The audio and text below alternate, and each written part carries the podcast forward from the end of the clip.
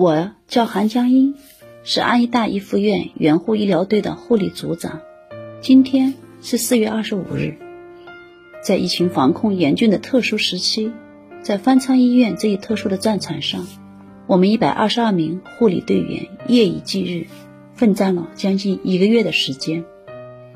来到上海之后，为了避免家人的担心，我只和他们打过一次视频电话。那天。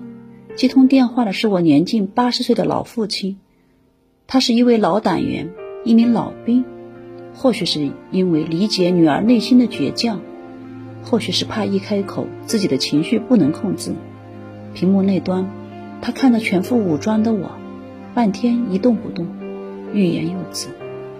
我也同样望着他，不知如何开口，便一直沉默。直到挂了电话，我才发现。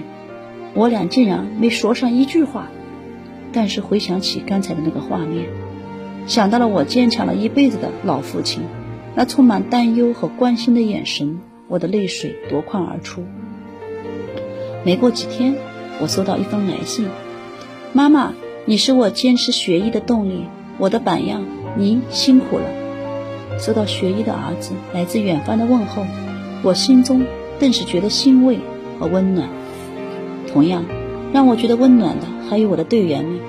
每天，我微笑着和每一位队员打招呼：“孩子们辛苦了，有什么困难就和我说，加油。”他们同样也对我扬起了笑脸，说：“没困难，加油。”直到有一天，我无意中得知一位护士长，他家中有三个孩子，岳母年迈，妻子也是忙碌在一线的护士。而他却一直坚称没困难，有问题自己解决，不给组织添麻烦。这是一群多么有担当的孩子啊！队员们，感谢你们互相理解、互相支持，相信不久以后我们就能取得胜利。儿子要注意身体，好好学习。我的老父亲，我很想您，请您放心，我一切都很好。写完这段文字。我的泪水一直在往下流。一线的抗疫工作再苦再累，有了你们，我每天都能微笑从容面对。